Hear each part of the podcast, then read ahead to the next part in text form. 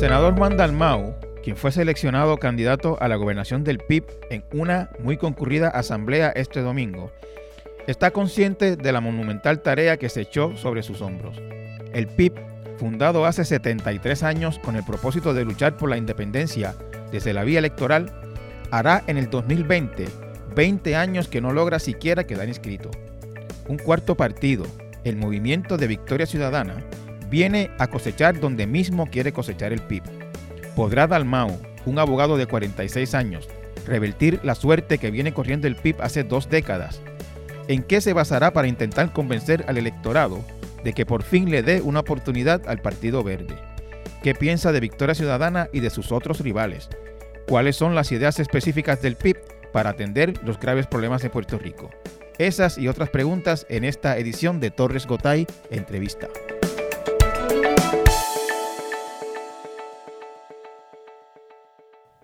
Eh, con nosotros el senador Juan Dalmao, el senador del PIB. Eh, saludos, senador. Saludos, Benjamín. Un placer estar contigo y con toda tu audiencia del podcast. Esta es la segunda visita de Dalmao al podcast. Eh, hace un tiempo tuvimos una conversación más allá, más, más en términos generales de, de su gestión legislativa, del independentismo, etcétera. En esta ocasión, pues, eh, Dalmau acaba de lanzar su candidatura a la gobernación por segunda vez. Eh, fue el candidato del PIB en el 2012, si mal no recuerdo. Así es. Y pues acaba de ser eh, proclamado como candidato para el 2020 en la asamblea que ocurrió el domingo. Dalmau, en el PIB se, yo, yo, tengo la impresión hace un tiempo de que, de que el PIB eh, no corre, o sea, no, no, no, no, se presenta en las elecciones para ganar, sino para eh, quedar inscrito. Y hace ya unas cuantas elecciones que no logra ni siquiera ese, ese propósito. Eh, ¿Cuánta presión hay? ¿Cuán, cuán importante para, para, el partido, para usted como su candidato, es quedar inscrito? Pues mira, ese no es el objetivo principal, ni, ni es el objetivo esencial de nuestra propuesta electoral.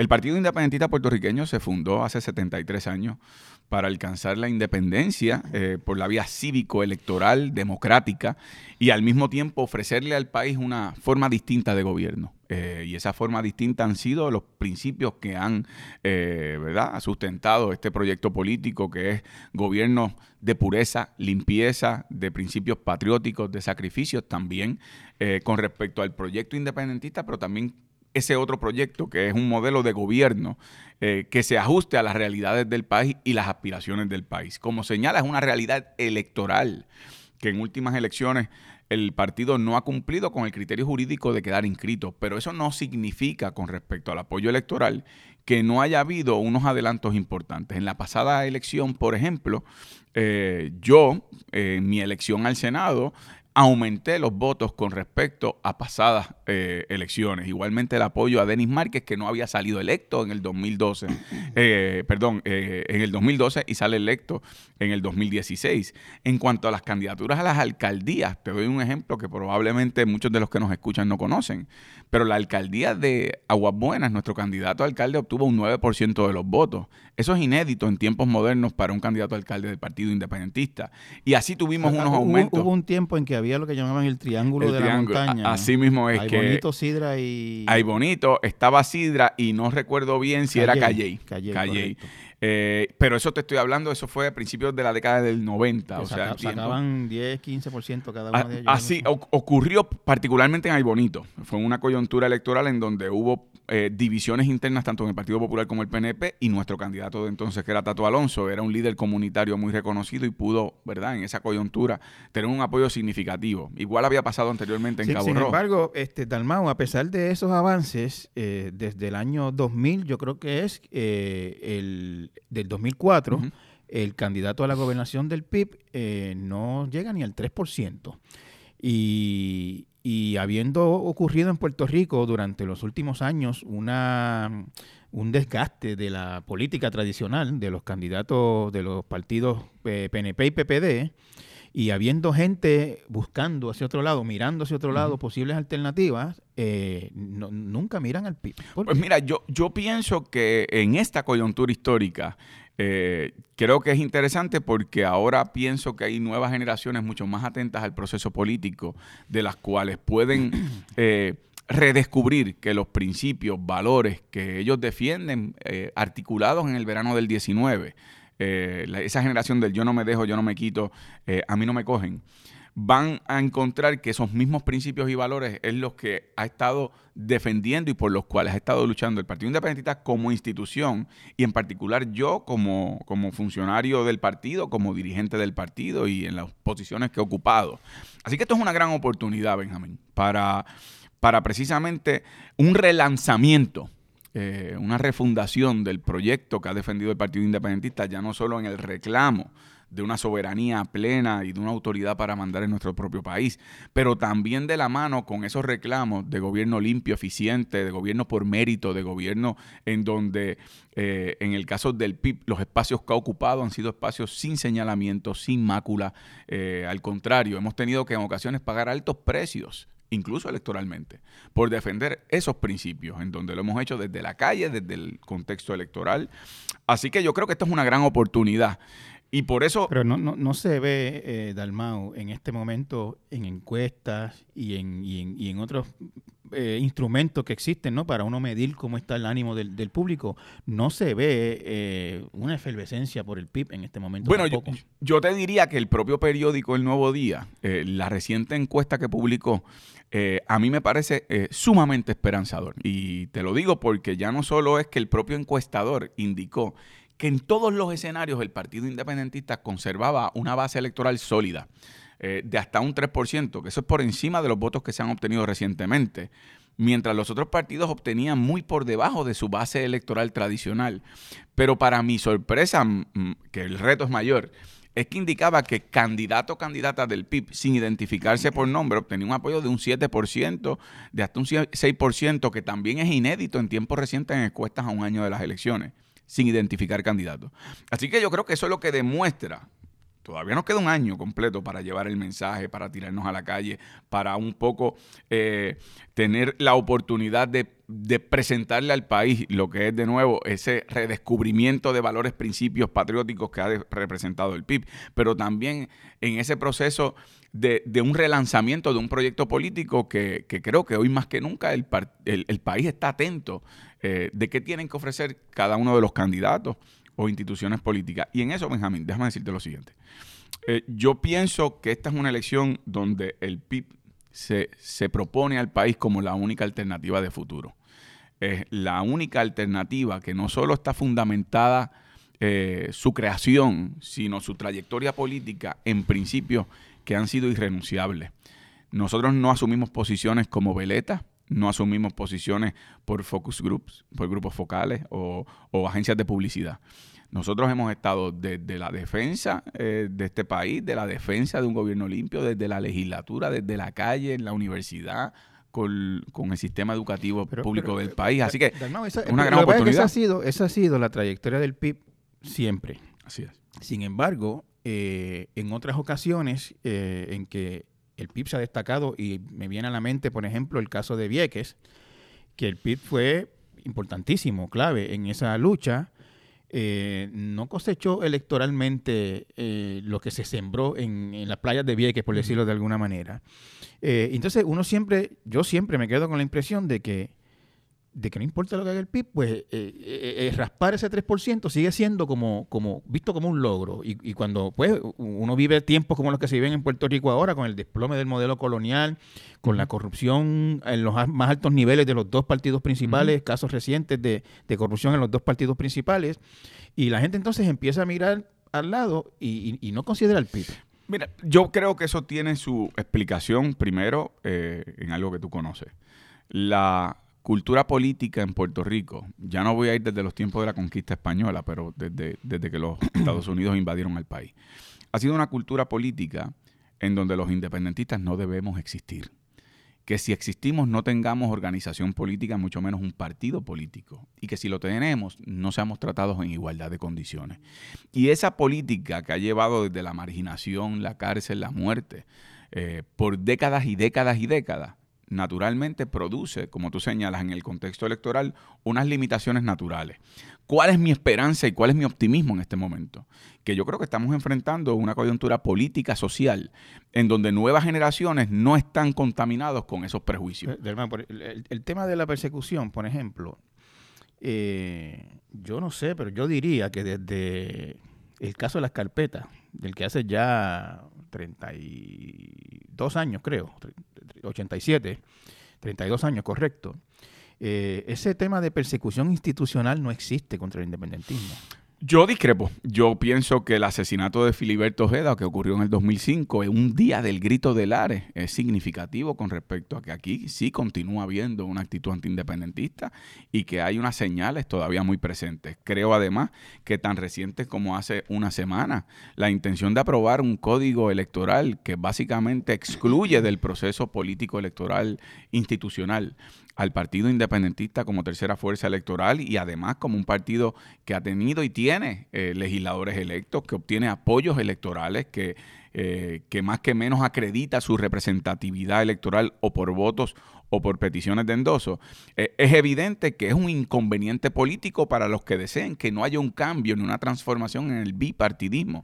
Así que yo, yo creo que eso es algo continuo que todavía existe. Ahora, de nuevo, yo te insisto, Benjamín, que aquí hay que mirar de cara al futuro. Y yo de cara al futuro lo que veo es una plataforma de una oportunidad enorme de una nueva generación eh, que no está contaminada con prejuicios, mucho más accesible a la información por medio de los avances tecnológicos, en donde creo que saben distinguir eh, entre lo que ha sido aquellos que se presentaron con proyectos del plan, del plan, con el plan, cuando realmente lo que necesita el país es ver el historial y el carácter de aquellos que nos sometemos al escrutinio del electorado. Y yo apuesto, yo apuesto, sin ser verdad, en esto de pecar de ultra optimista, yo apuesto a que aquí estamos en un Puerto Rico distinto. Ya no te digo yo hace 30 años, un Puerto Rico distinto a las pasadas elecciones, incluso a las que yo fui candidato en el 2012.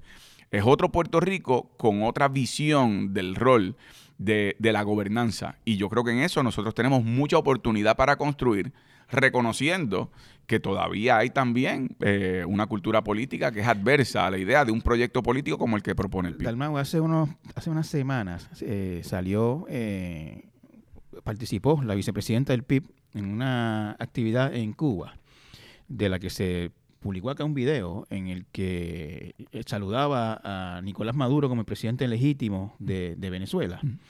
Esa es una opinión eh, bastante controversial y de hecho si, si, si Puerto Rico fuera un país soberano y, la postura fuera de reconocer a Nicolás Maduro, pues sería como uno de tres o cuatro países en América y, y muy pocos países en el mundo.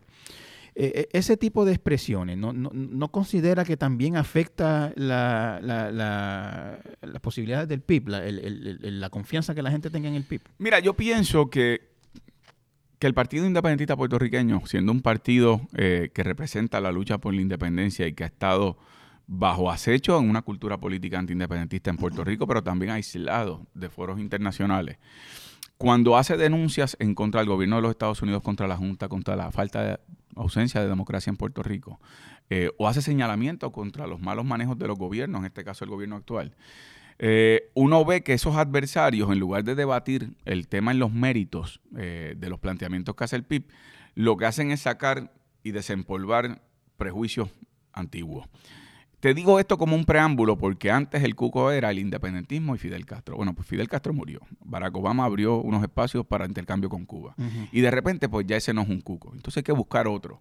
Sin embargo, esas personas que hacen ese señalamiento de una visita que hizo María de Lourdes Santiago, en un contexto de un congreso donde eh, había representación de múltiples países del mundo entero, con distintos gobiernos, con distintas tendencias, donde María de Lourdes representaba la independencia. Pero no se señala, Benjamín, fíjate. Yo estuve hace un año, un año y unos meses, eh, de hecho lo cubrió el Nuevo Día, en una conferencia donde me invitó la Escuela de Derecho de la Universidad de Georgetown.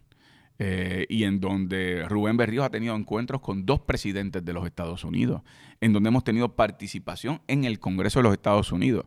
Así que el Partido Independentista Puertorriqueño va a aprovechar y utilizar todos los espacios que estén a su alcance y los apoyos que logre para adelantar la independencia de Puerto Rico e impugnar su régimen, eh, ¿verdad? El régimen de los Estados Unidos en términos coloniales. Pero eh, la, la, pregunta es esta, la postura de que Nicolás Maduro es un presidente legítimo, ¿es una postura oficial del PIB? Bueno, mira, esa es la, la postura eh, del PIB, de, de organismos internacionales, porque la realidad es que han hecho elecciones los venezolanos y es un asunto de los venezolanos. Pero yo no quiero caer, Benjamín, en que si es pro Maduro, si es anti Maduro, nosotros en el Partido Independiente. Lo, que pasa, Dalma, yo quiero hablar de esta, yo hablo de este tema porque yo sé que en la calle hay gente que ve a María de Lourdes elogiando a Nicolás Maduro y dice, yo para allá pues no voy a mirar. Yo te puedo decir que, el Partido Independentista es un partido que se fundó para la independencia de Puerto Rico y yo soy pro puertorriqueño. Los venezolanos que resuelvan sus asuntos, eh, al igual que los países europeos, igual que los, eh, Estados Unidos. Eh, pero de nuevo, caer en el asunto de que, de que si esto es técnicos contra rudos, simplifica unos procesos muy complejos a nivel internacional y que el apoyo independentista, por ejemplo, en el contexto de la Guerra Fría, en muchos países que estaban en pugna con los Estados Unidos abrazaron el tema de Puerto Rico como un señalamiento en contra de la política colonial de los Estados Unidos hacia Puerto Rico para impugnar a los Estados Unidos en su presencia a nivel global internacional. Yo te puedo decir, el Partido Independentista Puertorriqueño, como te señalé anteriormente, se fundó para hacer la independencia de Puerto Rico y aprovechamos todos los espacios que se nos crean. Ojalá Donald Trump me invitara a mí a hablar en Casa Blanca, a reunirme con él, yo no tengo problema. Y se impugna también su elección con respecto a si hubo hackeo de los rusos, a si hubo además manipulación de que no tuvo el voto popular, pero sí el voto de los colegios. esas, son las reglas de, en Estados Unidos y... pero, la pero le impugnan incluso quienes participaron dentro de esas reglas. Así que yo lo que te quiero decir es que, que es un poco eh, pintar hacia, eh, eh, hacia una esquina del salón al independentismo. Y cuando digo el independentismo, porque en general siempre ha sido así, con todas las tendencias independentistas de Puerto Rico, en que si tú eres independentista, eres terrorista, eres esto, lo otro. Yo lo que te estoy planteando es todos los foros que se abran y te insisto, ojalá Donald Trump lo hiciera, ojalá Mitch McConnell citara al Congreso de los Estados Unidos, al Senado, y yo poder ir a dar una conferencia allí. Eh, digo Mitch McConnell porque en el Senado es que dominan los republicanos, por aquello de irme al, extremo o al polo más eh, de derecha en los Estados Unidos, más identificado con elementos racistas, excluyentes, xenofóbicos, etcétera. Eh, yo creo que en eso lo aprendimos desde los tiempos de las luchas por la independencia del siglo XIX. José Martí decía, si es en las Cortes Españolas, allí iré y allí lucharé por la libertad de España. Volviendo eh, un poquito a la pregunta original. Eh, yo sé que pues entiendo que aprovechan cualquier foro que les den y si los invitan a hablar en, en, Estados Unidos, en Cuba, en Rusia, donde sea, eh, ustedes van y van a defender la independencia. Pero le, le, hago la pregunta puntual.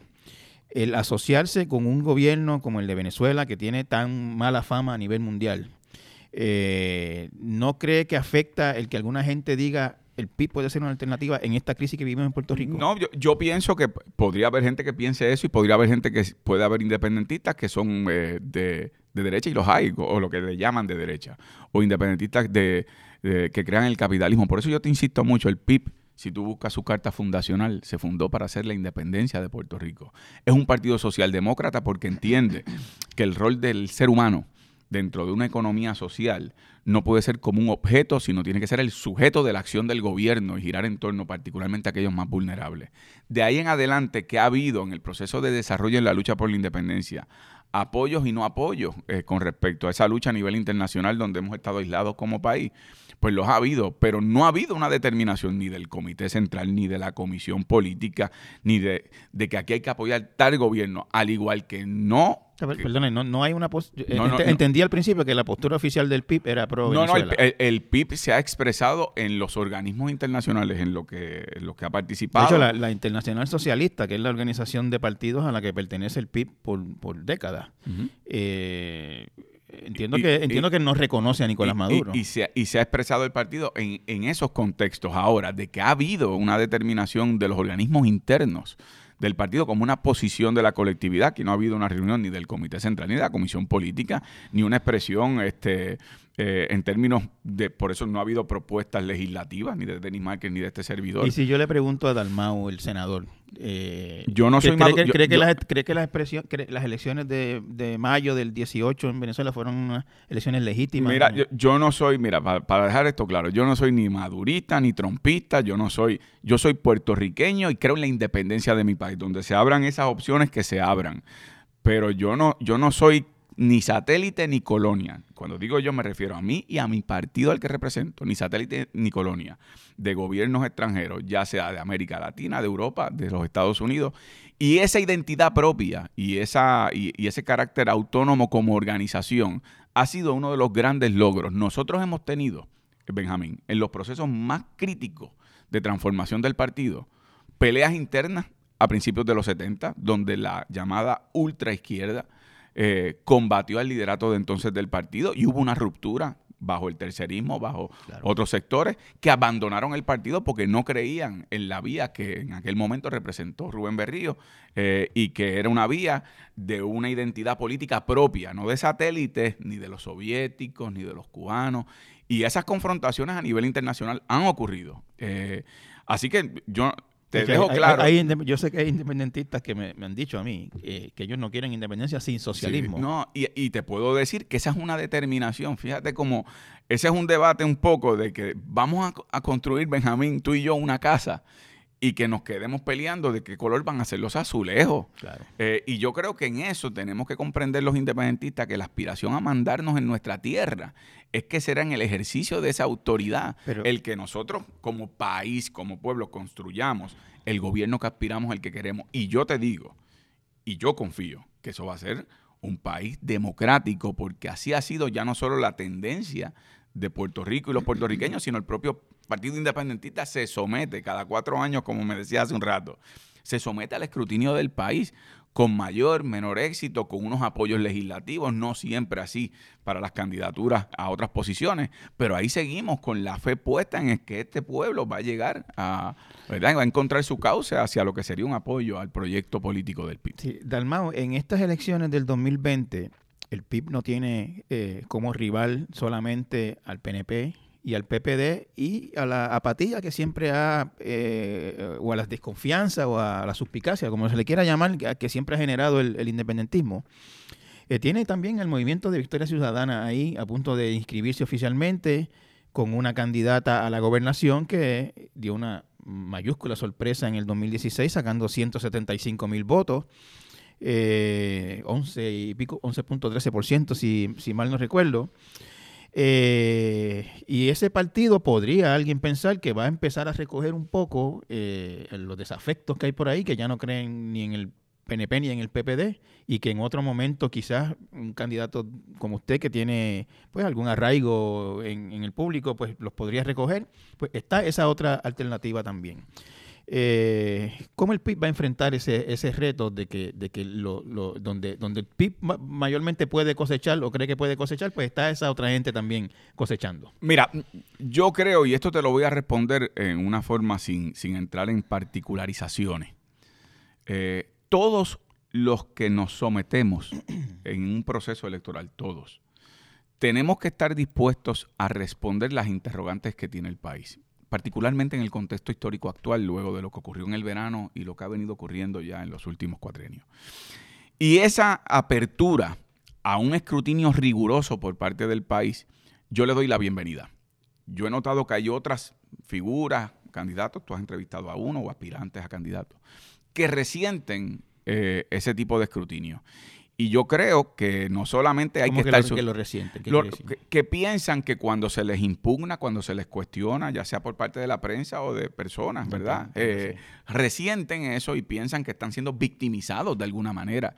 Si uno se somete como actor electoral en estos procesos, tiene que estar dispuesto a la apertura, a que uno está abierto a que se le compare no solo las ideas, no solo la consistencia con principios, en donde uno no se quita el ropaje de unas ideas y al otro día coge otro porque depende del ciclo electoral, pero además el historial. Yo creo que en estas elecciones, Benjamín, el historial, no me digas qué vas a hacer, dime qué has hecho, dime qué trae tu equipaje, dime qué trae tu resumen. Tú vienes a someterte a un trabajo que el país, tú quieres que te evalúe, enseña dónde tú has estado, qué tú has hecho, qué tú has dicho, dónde dónde estuviste, no dónde vas a estar. Y yo creo que en eso debe haber una apertura de parte de todos los que aspiramos. En mi caso, ya no solo le doy la bienvenida, sino que yo invito a que los electores en estas elecciones sean particularmente duros, rigurosos al momento de compararnos. Dalmau, vamos a hablar en, español. ¿De qué está hablando? Bueno, estoy hablando en donde... cuando, cuando usted dice eh, qué has hecho, dónde has estado, qué traes, ¿a quién se refiere? Yo me refiero a todos los que ya han sonado como aspirantes, eh, y me incluyo a mí. Todos somos todos. Y es dónde has estado. O sea, este país en los últimos 11 años ha vivido una depresión económica. ¿Dónde han estado? Este país ha vivido la amenaza del cierre de recintos y de la oferta universitaria pública. ¿Dónde han estado? está latente. pero ¿dónde han estado? Porque esa es una amenaza, como señalan, latente. En el cierre de escuelas, ¿dónde han estado? En la privatización de servicios esenciales a la ciudadanía, ¿dónde han estado? Y yo creo que en ese juicio ya la gente no tiene que mirar hacia el futuro, ya pasamos por eso. El papel aguanta lo que le pongan. Y eso lo vimos con un gobernante que renunció en el verano del 19 a petición de un pueblo que abrazó como único símbolo la bandera de Puerto Rico y como reclamo.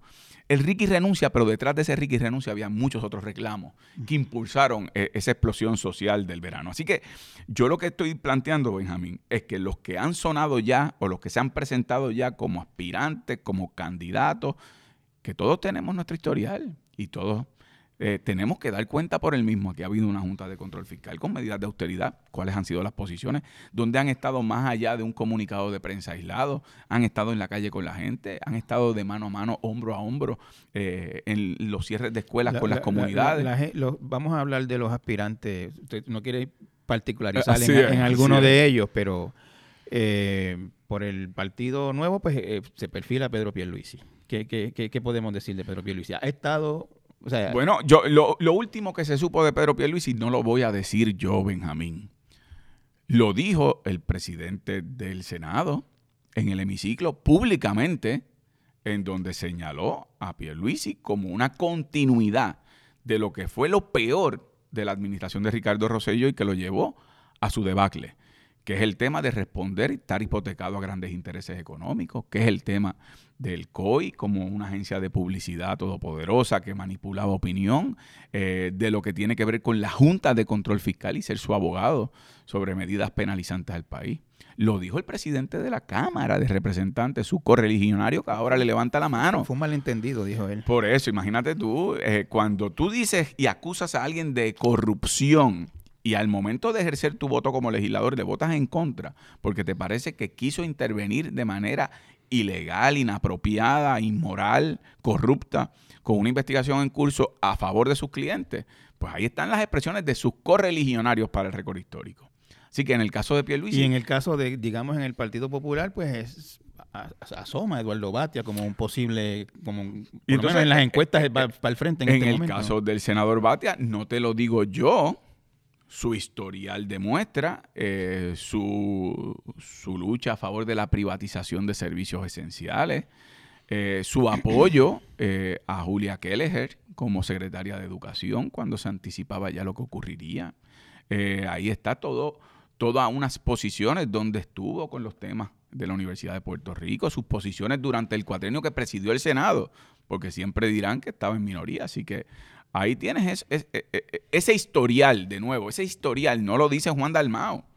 Ese historial es el historial público. Eh, y yo lo que espero, Benjamín, es que el país, al momento de evaluarnos a todos, que me evalúen a mí, que nos evalúen con respecto a esa historia. Falta eh, eh, que me diga qué piensa o qué, o qué dice alguien de, Alexandra Lugar. O pues, pues, mira, me parece a mí que ella tendrá también que someterse a ese escrutinio. Eh, yo creo que uno de los señalamientos que se le ha hecho, primero, no creer en partidos y fundar un partido. en segundo lugar, la contradicción con respecto a la Universidad de Puerto Rico y el cierre de recinto la privatización, eh, asuntos que ella defendió en su campaña anterior y que ahora ha asumido otras posiciones. Pero de nuevo, no son juicios míos. En el, en, el, caso de Alexandra Lugaro, eh, hubo una especie de coalición con el, con el PIB durante las primeras etapas de la consulta de estatus, que después se fue a pique, pero hubo unas coincidencias ahí en ese momento. Sí, la, hubo en la medida en donde quisimos aglutinar sectores que creían en la libre asociación y la independencia en un contexto plebiscitario. Y yo siempre en las comparecencias que, que tuve, planteé que esto era en una coyuntura muy particular, muy puntual, que era un plebiscito en donde nos unía una columna a los que creen la libre asociación y la independencia, eh, frente a lo que era la pretensión de la columna anexionista. Luego, como señala, se enmendó la ley por lo que fue una imposición del secretario de Justicia Federal y se desnaturalizó ese esfuerzo porque se incluyó el territorio como opción cuando ya había sido repudiado por los puertorriqueños. Y de nuevo, las aguas llegaron a su nivel de acuerdo a cada cual siguió con sus proyectos políticos electorales ahora sometiéndonos al país.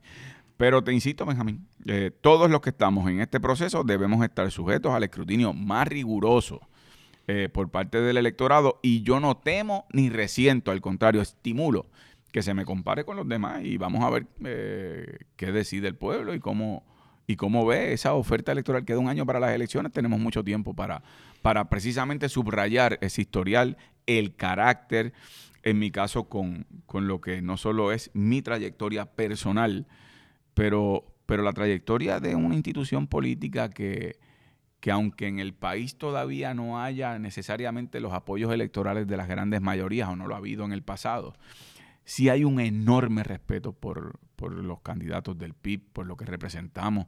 Se ve eh, a nivel legislativo y yo te puedo decir que eh, yo me siento muy satisfecho en ocasiones, eh, pues las personas no dan el paso por temores históricos o por eh, en otros contextos eh, en donde enfrentamos retos electorales. Yo creo que este contexto, te digo, yo estoy entusiasmado, creo que es un contexto distinto. Aquí el verano del 19 viró la mesa y las fichas en el tablero del proceso político electoral del país ahora se van a reconfigurar y yo espero que sea de una forma en donde se rompa eh, con, lo que ha sido un comportamiento electoral que a este país le ha servido muy mal. Dalmau, la gente sabe lo que no es el PIB. Eh, y usted lo ha expresado muy elocuentemente en esta, en esta primera parte de la entrevista, y, lo que no propone el PIB, como es privatización, eh, cierre de escuelas, cierre de recintos, etcétera. El país tiene unos problemas graves, muy graves, eh, el principal de los cuales pues es la insuficiencia de, fondos para correr, para, para operar el gobierno, pagar pensiones, pagar deuda, etcétera. ¿Cuál es la propuesta del PIB para aumentar los ingresos del fisco? Mira, en primer lugar, vamos al paso de en qué no se debe estar utilizando el dinero del país.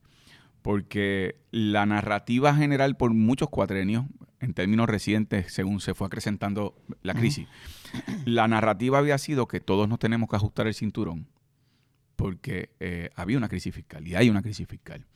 Pero en esa narrativa el país ha estado viendo como aquí hay sectores que se le trata como si no tuviera cinturón. Y te voy a dar unos ejemplos. Cuando tú ves por una parte que se le dice a los empleados públicos que no van a recibir un bono navideño o que no se les puede dar aumentos mínimos de salario, ves por otra parte jefes de agencia eh, recibiendo unos salarios exorbitantes que no reflejan la crisis fiscal que tiene el país. Eso fue el caso de Héctor Pesquera, ese fue el caso de Julia Kelleher, entre otros. Eh, cuando tú ves el favoritismo con respecto a la contratación de servicios privados, ya sea de bufetes de abogados, ya sea de eh, lo que son servicios privados, de asesoría, consultorías, etcétera.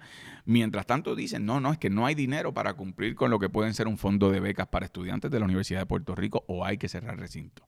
Eh, o sea, no hay una correlación con respecto a cómo se trata un grupo privilegiado en el país de gobierno con el pueblo. Pero, usted sabe que se convence mañana a todos los jefes de agencia de las ciento y pico de agencias a que trabajen de cachete y como mm. quiera falta dinero. Sí, falta dinero, pero te demuestra tener una cultura de austeridad autoimpuesta a quien principalmente es responsable de esa crisis, que es el gobierno. Y esa actitud no la ha habido. Pero se le está pidiendo a la gente que tenga, eh, sí, ese nivel de sacrificio. Y no hay fuerza moral cuando se le pide sacrificio al país, sacrificio por el cual no se están imponiendo aquellos que nos llevaron a la crisis, que son esos que están dirigiendo los destinos de Puerto Rico desde el gobierno. Pero en el aspecto privado, Benjamín, si tú te fijas, aquí se aprobó una reforma contributiva en donde a unos sectores particulares, te voy a mencionar, la clase médica, se le terminó aprobando ahora a la última hora cero de la sesión, beneficios contributivos exentos de créditos, etcétera. Oye, la realidad es que los médicos no se están yendo de Puerto Rico por un problema de pago de contribuciones. un problema con las aseguradoras. Un problema con las aseguradoras. Y, entonces, ya, que entramos a ese tema, le pregunto, ¿qué haría el PIB con las aseguradoras? Bueno, pues yo te voy a decir qué haría el PIB. El PIB propone un plan de salud universal real en donde se cree una corporación sin fines de lucro que maneje un fideicomiso de fondos que se va a nutrir de los fondos que se reciben para el manejo de los, eh, de los servicios de salud. ¿Los fondos que se reciben de dónde? se reciben de los Estados Unidos y al mismo tiempo los que aporta Puerto Rico en pareo. Y de ahí en ese fondo el gobierno... Sabe que alguna gente va, está, oyendo esto y dice, pero el PIB contando con fondos de Estados Unidos. Sí, y, son la misma gente que se sorprendería que yo tengo que pagar con dólares, eh, de que si hay alguien que sea independentista y fuma y fuma Winston, no se puede fumar el dedo, tiene que fumar tabaco. Bueno, pero puede, fumar los cubanos, que dicen que son muy buenos. Pero, pero entonces hay ahora unos bloqueos nuevamente al comercio y ya tú sabes. No, pero en serio. Pero, fuera de broma, es bueno que me, me trajeras eh, en serio ahora, porque es bueno que traigas ese tema porque es importante en estos contextos educar también a quienes nos escuchan. Yo no tengo duda que si yo planteo la idea de que hay unos fondos federales que se reciben, hay gente que va a decir, ah, pero es que el PIB no quiere fondos federales. Oye, aquí desde el 1989 al 91 se negoció con el Congreso de los Estados Unidos y se aprobó por el voto de la Cámara la idea de una independencia en transición, donde se iban a recibir unos fondos federales, en lo que Puerto Rico ha alcanzado unos niveles de autosostenibilidad con respecto a la economía. ¿Por qué? Porque somos una economía de enclave colonial. Eh, y esa es parte del resarcimiento del daño sufrido por el colonialismo. Así que, dicho eso, vamos de nuevo, al, vamos de nuevo plan de salud. Al plan de salud, en donde esa corporación sin fines de lucro negocie de manera directa con los proveedores de servicios, laboratorios, farmacias, médicos, eh, los niveles de pago. ¿Tenemos idea, ¿Tenemos idea del costo de eso y cómo compara con lo que cuesta el sistema de ahora? Sí. Que, que, que siempre está en la orilla del precipicio. Sí, pero, por ejemplo, eh, los cálculos que se han hecho por los que han trabajado la propuesta, que son técnicos, auditores, eh, médicos, eh, profesores de, recinto de ciencias médicas, es que actualmente se puede sostener con los fondos recibidos y el ahorro que representaría cerca de los 700 millones de dólares que las aseguradoras reciben en ganancias después de los gastos después de lo que son gastos de representación y los bonos a los ejecutivos, 700, millones. de 600 a 700 millones el último número. ¿Por año? Sí, señor. Sí, señor. Con eso se pueden hacer unos cuantos hospitales. Y por, y por eso tienen tanta influencia cuando llega el momento. Si tú te fijas en los debates legislativos, cuando se toca el tema de las aseguradoras, todo el mundo levanta la mano para usar las aseguradoras de punching back. Hasta la Junta de Supervisión Fiscal ha salido en defensa de las aseguradoras. Pero, pero a la hora de la hora, no se aprueba nada que sea contrario a esos intereses porque es que tienen mucho dinero para poder cabildear y, hacer los procesos del inversionismo político que conocemos. Así que ahí tienes un dato específico a la pregunta que me hace.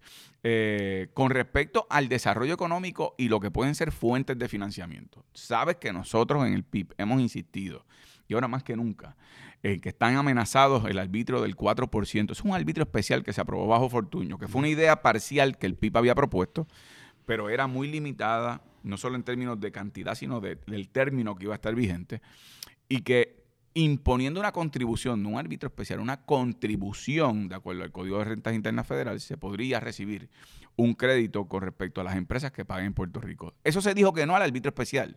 No van a recibir ningún trato de crédito y sin embargo hubo un memorando especial de parte del Departamento del Tesoro que proveyó para que esas empresas tuvieran el crédito. Ahora está amenazado con eliminarse ese crédito y por lo tanto eh, ese 4% está amenazado, que es un ingreso de cerca del 30%, básicamente 25%. Son como, 1.800, 2.000 millones, que yo lo que he escuchado es como el 20%. Es como el 20% del presupuesto del país. De, los recaudos. De los recaudos. Pues yo creo que entonces tenemos que redirigir los esfuerzos a una imposición contributiva, no penalizante ni confiscatoria, que sea uniforme a las empresas extranjeras que repatrien ganancias fuera de Puerto Rico. Y me parece a mí, Benjamín, que el enemigo de ese esfuerzo ha sido que desde que comenzó este cuatrenio, en el caso del Partido Popular no lo hacía anteriormente porque entendían que eso no era un modelo compatible con revivir las 936 que con distintos números desde sí la han tratado de revivirla.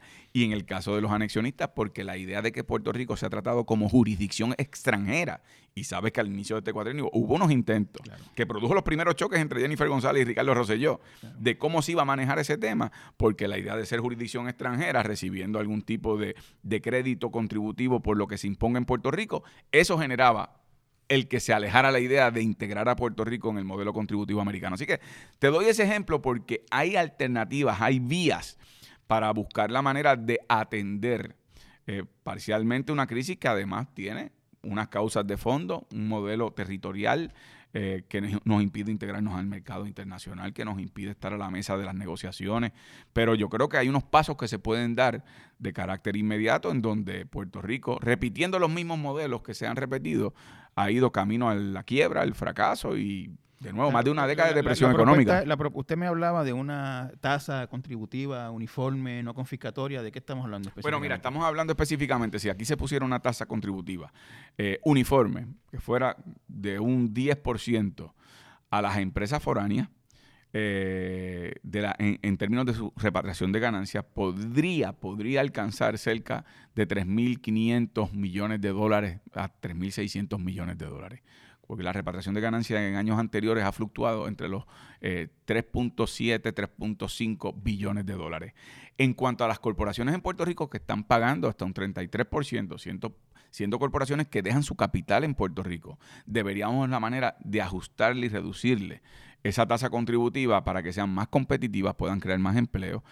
Y a las empresas que están establecidas en el país, locales y extranjeras, como parte de ese recaudo que tengamos además de inyectarlo a la economía y tratar de, solventar lo que es la crisis fiscal, permitir que se les dé lo que en otras jurisdicciones se han llamado beneficios no contributivos.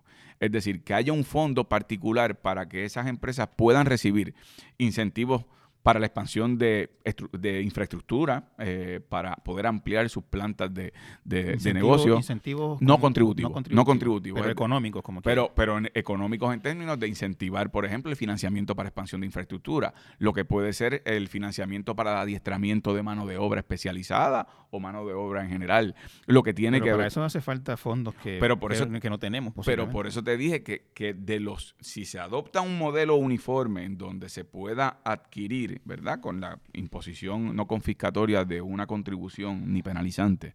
Esa, esa, propuesta, eh, eh, estoy tratando de recordar, porque no, no, no, no, la tengo aquí frente a mí, pero yo hice una entrevista con don Carlos Romero Barceló hace un tiempo. Así y, es. Y él hablaba de una, de una contribución de ese tipo.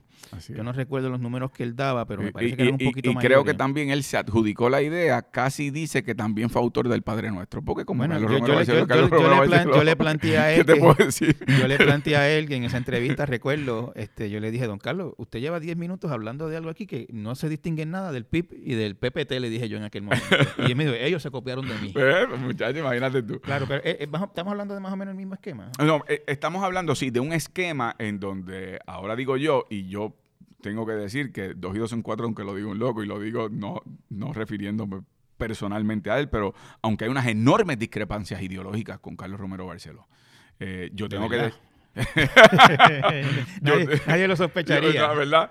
Pero, pero, pero ciertamente él ha sido dentro del PNP una voz en donde no se ha dejado chantajear con el tema de que a Puerto Rico se le trate como una jurisdicción extranjera en el Código de Rentas Internas Federal y que él ha planteado en el pasado que esas empresas deben pagar en Puerto Rico y no ser tratadas como si Puerto, Rico fuera un paraíso contributivo, ¿verdad?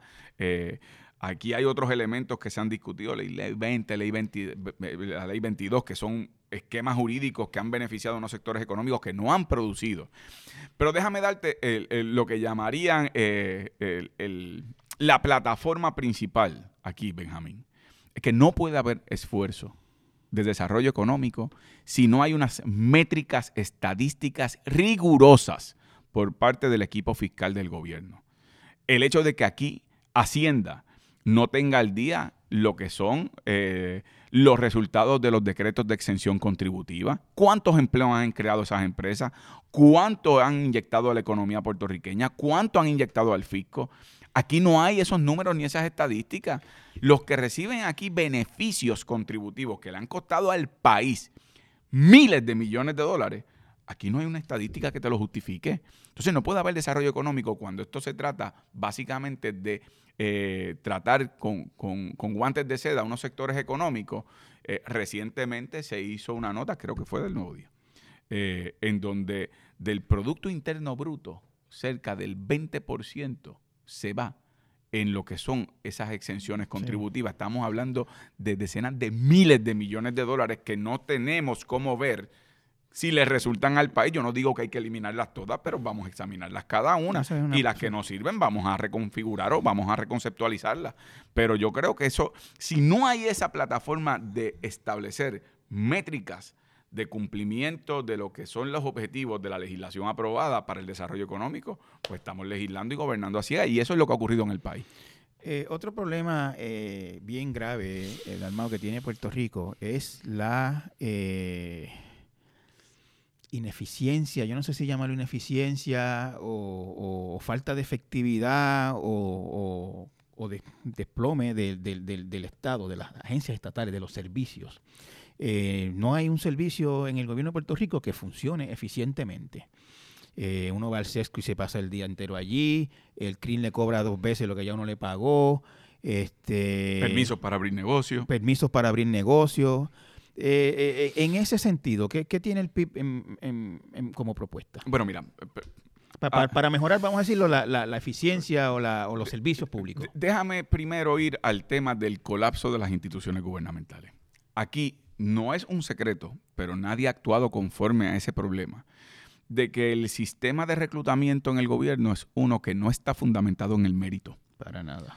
Es uno fundamentado en conexiones, en este, política partidista, eh, en premiar a aquellos que son funcionarios de colegio, corredores de barrio, etcétera, etcétera. Así que ya eso es un germen. Esos, esos son los menos peligrosos. Los más eh, peligrosos son sí. los recaudadores, la gente que pasa lista en las agencias. ese tipo de que recogen el Pero si aquí en Puerto Rico se ha permitido que las agencias de gobierno haya eh, los servidores públicos tales y los servidores públicos del otro partido. Y eso te coloca en primero una duplicidad. Cuando se trepan los de tal color, quieren colocar a los de ellos. Si aquellos, si los del otro color, si los azules tienen ya empleados permanentes, pues estos los nombran los suyos transitorios y aunque tengan similares o iguales funciones, tienen que meter los suyos y, y así. Y pasar el cepillo, como tú dices, politizar. Tú sabes que yo viví en eso, eh, en el Telegram, mi cuota, mi dosis de, Claro. de lo que es esa actitud cuando a mi esposa se le señala por ser mi esposa, que está ocupando un puesto público de hace 12 años. eh, pero como no es PNP hay que sacarla porque es la esposa de Juan Dalmao. Eso es un ejemplo que salió público y que lo vivimos, ¿verdad? No tenía que ver con que no era competente, que no fungía bien, eh, que había pasado ya varias administraciones y había estado en su posición. No, es que políticamente había que sacarla. Así que dicho eso, yo creo que hay que adoptar un régimen de mérito. De mérito estableciendo unos criterios específicos que no estén sujetos a que un jefe de agencia diga, bueno, no, pues eliminar este criterio o eliminar tal otro para hacerle el puesto eh, con nombre y apellido. Lo segundo, que va de la mano con el mérito, pero más aún, el fracaso de la supervisión en la gestión pública es una cosa terrible y que ha abonado mucho ¿Cómo- al es colapso. La supervisión, por ejemplo, tú puedes tener un grupo de empleados quien supervisa, que es el que tiene la mayor responsabilidad, como también típicamente llegan como posiciones político-partidistas, a veces tienen menos méritos que a quien están supervisando. Y en otras ocasiones no tienen ni el muy- conocimiento. muy- muy- a veces es una manera muy, generosa de su parte de decirlo. Sí, eh, yo diría casi siempre, pero uno Claro. quiere, ¿verdad? Porque la realidad es que no tienen las herramientas para ocupar un cargo de supervisión, no tienen el conocimiento qué significa supervisar. Supervisar no es hostigar a los que están debajo de, o sea, hostigar laboralmente a los que están debajo de, de tu supervisión. Es tú inspirar, es tú asegurarte que hay cumplimiento, que hay objetivos, que hay métricas que te lleven a cada empleado a cumplir al máximo sus responsabilidades. Pero cuando tú tienes supervisores que son los primeros que no están cumpliendo con sus responsabilidades, que son los primeros parados en una esquina o leyendo periódicos o tomándose un café en horas que deben estar dándole servicio al público, eso percola y te afecta a los servicios en términos generales. Así que ese es el tema de A supervisión. mí me, me llama la atención una- un, un concepto que usted mencionó, eh, que es el de reclutamiento por mérito. ¿Qué- qué- ¿Puede explicar de qué se trata Sí, eso? sí, mira, yo pienso que el reclutamiento por mérito debe estar dirigido, número uno, a establecer criterios claros y específicos con respecto a una posición. Y que la persona que se recluta para esa posición tiene que cumplir con todos esos criterios y competir con otros a base de los criterios necesarios, experiencia, Esos criterios establecidos por ley. establecido o por reglamentación con, con unas con unas condiciones que no hagan fácil el alterar esa reglamentación. Eh, pero usted sabe que eso existe en alguna medida. Hay unos requisitos, qué sé yo, para ser trabajador social de tal agencia, ese tipo de cosas. Pero el, el, veneno, Benjamín, está en lo que llaman en derecho las cláusulas zafacón. Te hacen unos requisitos muy bonitos y al final dicen, y todo esto sujeto Claro está a la necesidad del servicio, en cuyo caso el jefe de agencia podrá prescindir de los criterios anteriores. Entonces, pues todo se va por medio del jefe de agencia. Sería eliminar el, sí, la, Sí, es eliminar el potencial criterio caprichoso y arbitrario que tienen jefes de agencia o, ejecutivos dentro de las agencias de gobierno. Y que puedan competir eh, que yo creo que ese sistema de competencia debe existir también en los sistemas de justicia y, y, eso es un tema que podemos tocar más adelante. Eh, de cómo se nombran jueces y fiscales, pero vamos, en el tema del sistema de gobierno, un sistema de mérito debe estar dirigido a que eh, eh, se evalúe el criterio académico, se evalúe el criterio de experiencia, que se evalúe el criterio de, de, las pruebas de servicio, de lo que tiene que ver con el desempeño de la persona una vez reclutada en los periodos de prueba. Dalmau, quisiera este, pues como que ir tema por tema, pero es imposible en el tiempo que tenemos. Además que si no, no me vuelves a invitar. No, te vuelvo, no lo vuelvo a invitar y además de eso, este, nada, y habrá otras conversaciones en el transcurso de la campaña donde pues se tocarán eh, otros temas. Eh, quería como último tema grande así de Puerto Rico ver qué es la propuesta de ustedes y es el tema de la violencia y la criminalidad. Puerto Rico es, para horror de, nosotros, de todos nosotros, uno de los países más violentos del mundo eh, número entre los primeros 20 o 25 por ahí. Eh, esa violencia callejera, producto, según la policía, en gran medida del narcotráfico y del negocio de la droga. ¿El PIB qué propuesta tiene para eso? Bueno, mira, en primer lugar, yo creo que hay que tomar dos vertientes en ese, en ese aspecto, porque el tema de seguridad tiene como principal, de seguridad pública, como principal causa el tema del narcotráfico. Pero eso hay que dividirlo. Uno es el tema del usuario, en cuyo caso eh, a mí me parece que el usuario hay que tratarlo como eso, como un usuario, un dependiente de drogas, dependiendo del nivel de drogas que utilice, el impacto del tratamiento médico que necesita. Yo creo que eh, en ese aspecto la despenalización y la descriminalización de los aspectos eh, del consumo personal de drogas que debe ir ya no solo a las drogas, que cuando tú y yo mencionamos drogas, la gente está pensando en el punto en la esquina. Pero aquí tampoco se explora lo suficiente lo que son drogas de cuello blanco. Y aquí hay personas en donde su adicción no será eh, la cocaína o la heroína o el crack, pero el Percocet, el Xanax, y esas personas también tienen un problema de, droga, de drogodependencia y que están ejerciendo funciones eh, como todo ciudadano. Así que ahí está el tema de cómo tú manejas el tema salubrista de la dependencia a, a la droga. Pero tienes también el tema del narcotráfico como el financiamiento. Aquí cada vez que hay un problema de seguridad pública es activar la policía, entrar en un residencial público, de esa manera tocar los botones, que son los botones de los prejuicios de que en los sectores empobrecidos es que está el problema de criminalidad, droga y comportamiento antisocial, más no ves nunca una intervención de esa naturaleza en los sectores donde sí está el financiamiento del narcotráfico en Puerto Rico, que son en las urbanizaciones de alto copete. Ahí nunca lo has visto, ni nunca has visto megarrestos de los que financian la droga en el país. Así que ese ha sido parte del fracaso de la mentalidad de mano dura que no ha sabido. ¿Y qué, va a hacer el PIB con esta gente de alto copete? Bueno, yo, yo creo que ahí tiene que haber una intervención mucho más agresiva de la que se está utilizando en contra de los usuarios. Los usuarios hay que manejarlos como un tema de drogodependencia pues, saludista. Antes de llegar a la gente de alto copete, cuando hablamos de los usuarios, despenalización. Que, descriminalización. Específicamente, ¿a qué, se refiere? ¿Cuál es la propuesta específica? Bueno, la propuesta específica es que si Benjamín Torregotay es intervenido por la policía con una cantidad de drogas, por ejemplo, para consumo personal, que no... De cualquier droga. De cualquier droga, de cualquier droga. Eh, que no sea eh, procesado por la vía criminal. Que Benjamín pueda utilizar mediante mecanismos precisamente para enfrentar su drogadicción. Asistencia médica de salud eh, bien supervisada. aquí los sistemas de que se han utilizado en el pasado para medicar los procesos de transición hacia lo que son las distintas drogas, ¿verdad? Este, eh, eh, no, no han dado éxito, lo que hacen es perpetuar la dependencia entonces con esas otras drogas alternativas. Pero tiene que haber de parte del Estado ese enfrentamiento. Déjame, como sé que el tiempo premia, déjame decirte algo. Este es un tema complicado porque yo creo que también uno de los problemas de, de la seguridad pública eh, es el tema de cómo se penaliza o se criminaliza lo que no debe ser. Te mencioné el caso de los usuarios y te lo traigo porque estoy frente a ti. Eh, el tema de cómo se está manejando eh, el, comportamiento entre comillas o antisocial o de las faltas que cometan jóvenes, ¿verdad? O le llaman falta a menores. A menores.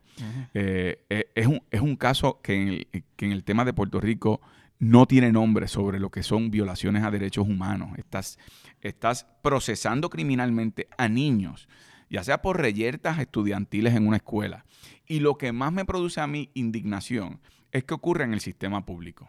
Yo estoy seguro que si hay un evento de violencia en una escuela privada de esa naturaleza, una pelea entre jóvenes que tengan 10, 9 años, no llaman la policía, la escuela interviene, los padres piden que por favor no intervengan agencias de, seguridad, etcétera. Y entonces se crea un doble estándar. Los niños que están siendo sometidos al sistema criminal, al Mayadira siendo uno de los casos, contra eh, que esa niña tuvo que enfrentar desde que tenía unos 11 años, me parece, 12 años. Más o menos. Eh, un año completo. como un año en todo el proceso. En todo el proceso. De ir a tribunales, yo me imagino aterrada ante la posibilidad. Un año en la vida de nosotros es un año. Un año en la vida de un niño de 11 años es, casi. Es, definitorio. Es definitorio porque esa es tu edad de la niñez a tu eh, edad adolescente que, que te define como ser humano. Estar con el temor de su madre también, aterrada por la idea de ir a la cárcel, por defenderse después de también años de humillaciones, epítetos. Eh, es algo que eh, es, eso es la radiografía del fracaso del sistema de justicia en Puerto Rico, particularmente en jóvenes. Esos jóvenes que terminan en el sistema penal de las instituciones juveniles van a salir de allí peores. Y aprender más, aprender más crímenes. Más crímenes y ser también objeto de crímenes. Porque aquí no se discute lo suficiente el nivel de agresiones físicas, sexuales, psicológicas que sufren niños en esas instituciones porque allí hay adolescentes mayores eh, yo, yo, escribí un caso de una niña de 10 años que pasó un fin de semana en una institución en Ponce, niña, 10 años, a la que una eh, confinada de mayor edad le, hizo avances sexuales eh. en el tiempo que estuvo allí. Por eso, imagínate tú, volvemos al tema de esa niña, definitorio. Y esa niña, su vida de ahí en adelante jamás fue igual. No puede ser igual, no puede ser igual. Y, y la responsabilidad del Estado tiene que ser, y como se mide eh, la funcionalidad de un Estado tiene que ser como maneja a, la atención de las necesidades de aquellos más vulnerables. Y en este caso el fracaso es absoluto. Por lo tanto, cuando se habla de esos grandes proyectos que se quieren hacer como país, si no podemos ni siquiera tener un sistema efectivo de cómo tú tratas eh, a jóvenes dentro del sistema judicial o alternativo, no deberían ni siquiera ser procesados por, eh, por ese sistema. Me parece a mí que eso nada más demuestra el fracaso. Nada, te lo traigo como un complemento del tema cuando me toca el tema de la violencia y el narcotráfico. Yo te traigo también las complejidades del fracaso del sistema educativo, del fracaso del sistema de integrarse a la fuerza laboral, de niños que están siendo expuestos eh, a que sus abuelos son los que los crían sus padres, si no es que están muertos, como parte de un ciclo de violencia socioeconómico eh, de unos sectores marginados, es que simplemente no los cuidan, no los atienden. Sí, que quedamos, eh, aclaramos que usted, el planteamiento es despenalización de todas las drogas con respecto a, uso personal. uso personal. Eh, y entonces me estaba hablando de la gente de alto copete. ¿Cómo, ¿Cómo se maneja eso? ¿Qué es lo que plantea? Bueno, mira, aquí no, no hay duda de que la Policía de Puerto Rico y su relación que pueda tener con agencias federales tiene conocimiento de quienes pueden estar financiando drogas. Aquí eh, la cantidad de lanchas que hay eh, en los muelles y no hay un registro de quiénes son los dueños, quiénes responden a esto, lo otro, ya no solo para efectos contributivos de aquellos que utilizan eso como si fueran gastos de representación para sus corporaciones o negocios privados, pero también para saber, ajá, pues ese negocio yo quiero saber de quién es que produce, ver sus planillas identificar los que viven en residencia en un país donde de nuevo la inmensa mayoría vive bajo niveles de pobreza y aquí se compran propiedades, en algunos casos en efectivo, esos movimientos bancarios. O sea, no, yo no soy un experto en los aspectos eh, investigativos, eh, particularmente técnicamente en las cuentas bancarias, pero yo estoy seguro que los expertos existen y no es ahí donde se está dando el énfasis, Benjamín. Y yo creo que ahí es que si tú no cortas esa válvula o la limitas al máximo, pues entonces vas a tener, mientras haya eh, demanda, va a haber oferta. Y mientras haya quien financie esa oferta, van a estar en la calle y quienes están matándose son aquellos que están en, el último eslabón de ese, de ese sistema jerárquico. no, habría una conversación con, Juan Dalmau si no tocamos este, este tema que viene ahora, que, que, con el que concluimos. El PIB lleva décadas diciendo que cuando se pida la, estadidad y la nieguen, pues va a cambiar el panorama y viene la independencia. Eh, se puede argumentar que hace seis años, por lo menos, que los PNP están pidiendo la estadidad. Seis o siete proyectos, ninguno de los cuales ha tenido ningún éxito. Eh, sin embargo, eh, sigue la estadidad en el panorama. ¿Qué, ¿Qué, falló de la estrategia? Mira, no, yo, pienso, la estrategia del PIB no ha sido cuando digan que no, entonces es que lo que ha sido una estrategia nuestra y lo que nosotros siempre hemos insistido es que hasta que no haya una confrontación política de parte de las tendencias que creemos en la descolonización para exigir una respuesta de parte del Congreso de los Estados Unidos sobre la viabilidad, responsabilidades y consecuencias de cada fórmula. Continuaremos entre nosotros aquí dando vueltas a la noria. Y digo eso porque eh, yo sí pienso que una vez confrontado el gobierno... yo lo que recuerdo es a, Rubén Berrío y a Fernando Martín y a todos los líderes del PIB diciendo mucho tiempo cuando los americanos digan que no a la estadidad. Sí, pero... Y el planteamiento que, que, por ejemplo, a mí lo que siempre se me ocurría es, yo veo tan raro que vayan a decir que no, porque igual si el Congreso mañana vota 400 y pico, que son los congresistas, a cero, en contra de la estadidad, los estadistas pueden decir, en dos años hay otro Congreso y siguen. Y por eso es que te digo que lo importante es que sea un proceso, y esa, ese ha sido el contenido de mis reuniones allá, un proceso eh, en donde los Estados Unidos tengan que confrontar este tema con rigurosidad. Y cuando yo destaco viabilidad, responsabilidades y consecuencias, es que con excepción de la independencia, que es un derecho natural, inalienable, reconocido en el derecho internacional y una vez reclamado se tiene que reconocer.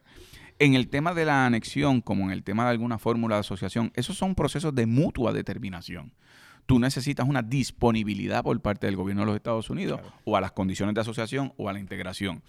Por eso es que hemos dicho lo de la viabilidad, porque yo creo que cuando el Congreso se vea obligado, que es quien tiene la autoridad sobre el tema de Puerto Rico constitucionalmente hablando desde su perspectiva, cuando tengan que confrontar al tema de si la estadidad, como se conoce en Puerto Rico, la anexión es compatible con el proyecto federado estadounidense, van a tener que decir si eso es algo viable o no. Y nosotros sí apostamos, y tal vez de ahí es que tú haces el referente de Fernando y Rubén, si estamos seguros que una vez los Estados Unidos se vean obligados a reconocer esa realidad de que ese no es un proyecto viable, va a haber una reconfiguración en Puerto Rico de unas condiciones.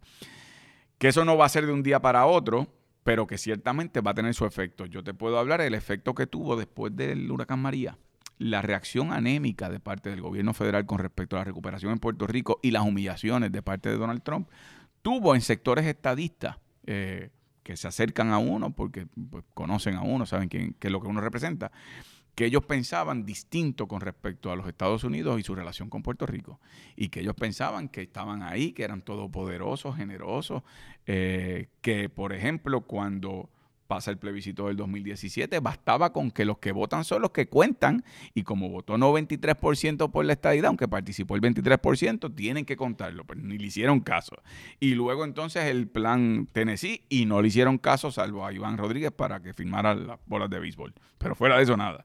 Y cuando vino el proyecto de Jennifer, lo tuvo que retirar, no hubo ni siquiera un oversight hearing por parte del presidente del Comité de Recursos Naturales y entonces radicó otro que es un poco complicado, primero porque le aplicaría un Congreso una obligación de un pasado Congreso y es más bien un territorio eh, incorporado a perpetuidad hasta que... Es decir, esos son signos, Benjamín, de que en efecto ya ese no que se les ha estado dando de facto, se acerca el momento que se lo dirán con todas sus letras, pero no ocurre de un momento para otro por lo que tú señalas. Todavía hay figuras en el Congreso que reciben dinero de aportadores estadistas en Puerto Rico, que le hacen aquí sus actividades, y eso lo sabe todo el mundo, y por lo tanto no será hoy o mañana que te digan ese no contundente, pero en la medida que nosotros impulsemos esa confrontación se definirán. El, PIP en el gobierno, ¿cuál es la, cuál es la, qué es lo que van a hacer ah, para, para, para, tratar de obligar a esa confrontación? Mira, eh, eso es importante porque aquí hay un, aquí hay un elemento que yo quiero aprovechar tu, tu podcast para aclarar. Aquí jamás a un gobernador estadista en campaña se le dice que si gana el otro día va a llegar la estadía. ¿No? De hecho, ha habido mucho y no ha llegado la estadidad. y ellos, lo, ellos lo dicen. Sí, por eso. Y e incluso populares que han tenido distintas versiones de Lela, con más o menos, singularmente, desarrollo, autonomía, lo que fuera. Eh, y no ha llegado ese ELA reformado. Sin embargo, basta con que haya un candidato del PIB a la gobernación y dice, no votes por ese porque al otro día viene la independencia. Así que yo creo que es importante que el país se dé cuenta que un voto por el pero, PIB... Pero el, pero el PIB en el gobierno tiene algún plan de estatus. Así mismo es. Y por lo tanto, ese plan tiene que ser el generar las condiciones de manera inclusiva con los que creen en la descolonización para, en un primer paso en conjunto, luchar por aquello que supuestamente todos estamos de acuerdo, que es que los Estados Unidos tienen que hacer una revisión profunda de su relación con Puerto Rico, excluyendo el régimen territorial, la territorialidad. Eh, con fórmulas fuera de la cláusula territorial y cuáles de esas son viables, cuáles son verdaderamente eh, sus consecuencias y responsabilidades. Y una vez eso ocurra, que los puertorriqueños decidan con conocimiento de causa. Y en ese proceso, el PIB y yo vamos a defender la independencia en todo momento, porque somos independentistas y en eso creemos. Pero el PIB no impone la independencia. El PIB sí va a estimular un verdadero proceso de autodeterminación en donde se le reconozca a Puerto Rico como pueblo ese derecho a superar su territorialidad. Eh, y yo estoy seguro que dadas las condiciones apropiadas y este pueblo escogiendo sobre la mesa lo que son opciones reales, esto se va a dirigir hacia la soberanía puertorriqueña y, va a ser una en amistad y cooperación con los Estados Unidos, como ya se aprobó por el Congreso, y va a ser una donde va a tener elementos de ciudadanía dual, donde tiene elementos de libre tránsito. Todo eso no es porque Juan Dalmao lo dice, sino yo puedo hacer referencia al proyecto 712 del Senado Federal, en donde se aprobó en la Cámara en su momento, donde se aprobó también en comité eh, del Senado, pero en su momento no llegó a su feliz determinación porque fuerzas políticas que en Puerto Rico dicen no creer en la colonia, cuando vieron la amenaza de que se diera esa definición suprema, lo sabotearon por medio de inversionismo político y económico. Senador, muchas gracias y ya seguiremos hablando de la larga campaña. Claro que sí, agradecido de esta oportunidad y de nuevo yo creo que este es un momento histórico, este es el momento del Partido Independentista, es una refundación de nuestros valores de siempre eh, ante un país que está hoy más ávido de, tener una clase política que le responda con absoluta lealtad eh, al pueblo y no a los intereses o apetitos particulares. Muchas gracias.